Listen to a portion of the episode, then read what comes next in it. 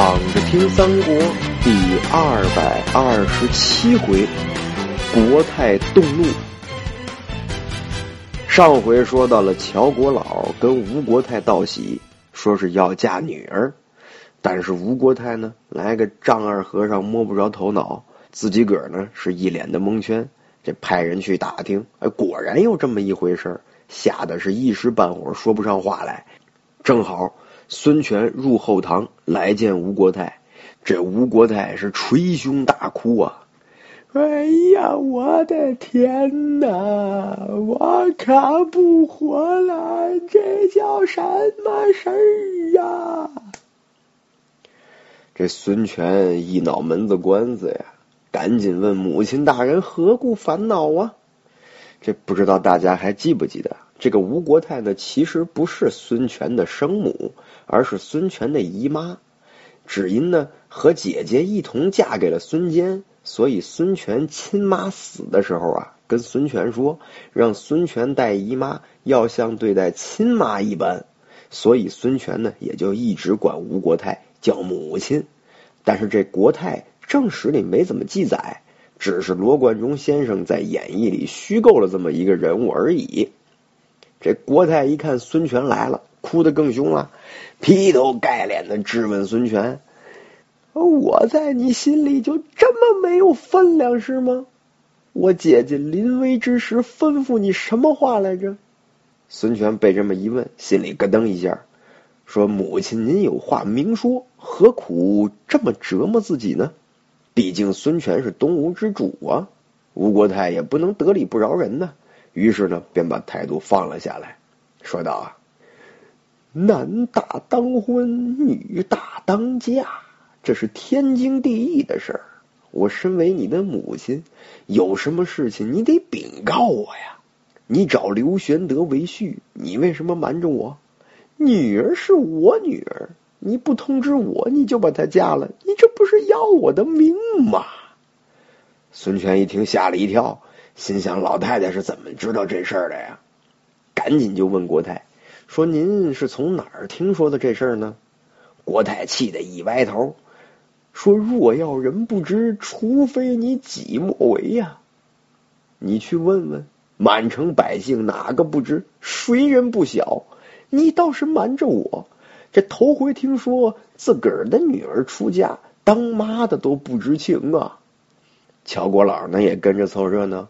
说：“哦哟，老夫知道这件事情已经很多天了，今天特地来贺喜的。”孙权一拍大腿呀，说：“你们不知道啊，这是周瑜的计策，这么做是想把荆州要回来，所以才以结婚为由把刘备骗来，囚禁在这里，好把荆州给换回来。如果他们不同意，我就把刘备给宰了。这只不过是个计策，我并不是真的要把妹妹嫁出去啊。”他不解释还好，他这么一解释，吴国太是勃然大怒啊，一手指着天就骂周瑜说：“周瑜，你小子，你个挨千刀的呀！你作为六郡八十一州的大都督，你没有能耐自个儿去把荆州要回来，你要用我女儿的幸福来换你们所谓的地盘，用美人计。”你们要是杀了刘备，那我女儿就是望门的寡妇，这以后还怎么说亲？我女儿还怎么嫁得出去呢？你们这是要亲手毁了我女儿的一生啊！你们这不作吗？要不说这男人跟女人思考问题的角度呢有所不同，这周瑜、孙权根本没想那么多，这或者说啊。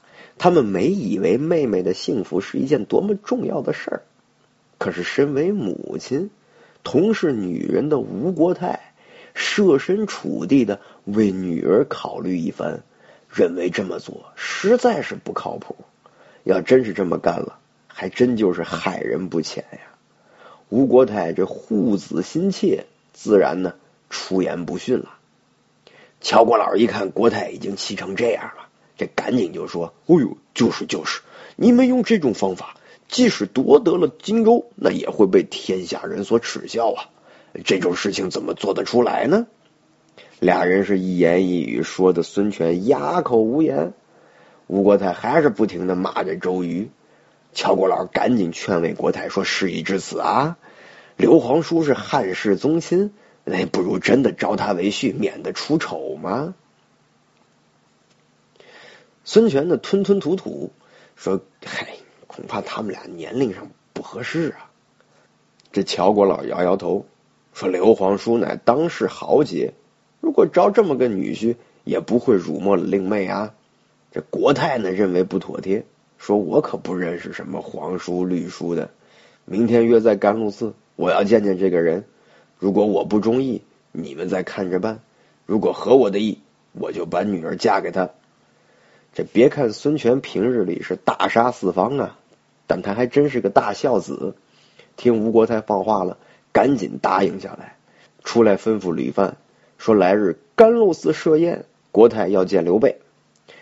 吕范这眼珠子一转，说：“要不然让贾华领三百刀斧手埋伏在两侧，如果吴国太不高兴，我们就一声号令，两边刀斧手齐出，我们就能将他拿下了。”孙权点点头，把贾化叫过来，让他先准备着，看看吴国太的脸色来行事。乔国老这边呢，辞别了吴国太，派人去报告刘备。说来日吴侯国太要见你，可得注意一下形象，得长点心呐。这刘备一看乔国老的这意思，感觉事情不太对，于是呢就把孙乾、赵云找来商量。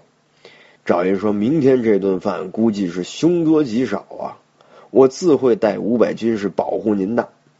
第二天，这吴国太、乔国老在甘露寺坐定。孙权带着一班谋士也来了，让吕范呢去请刘备来。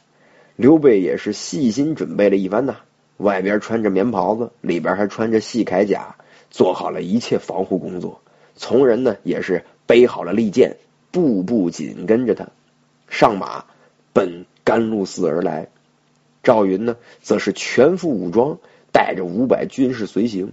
刘备这一行人来到寺前下马，先见孙权。孙权一看这刘备是仪表不凡呐，心中畏惧之意顿起。两人叙礼之后，刘备就来见吴国太。那吴国太什么反应呢？咱们下回接着聊。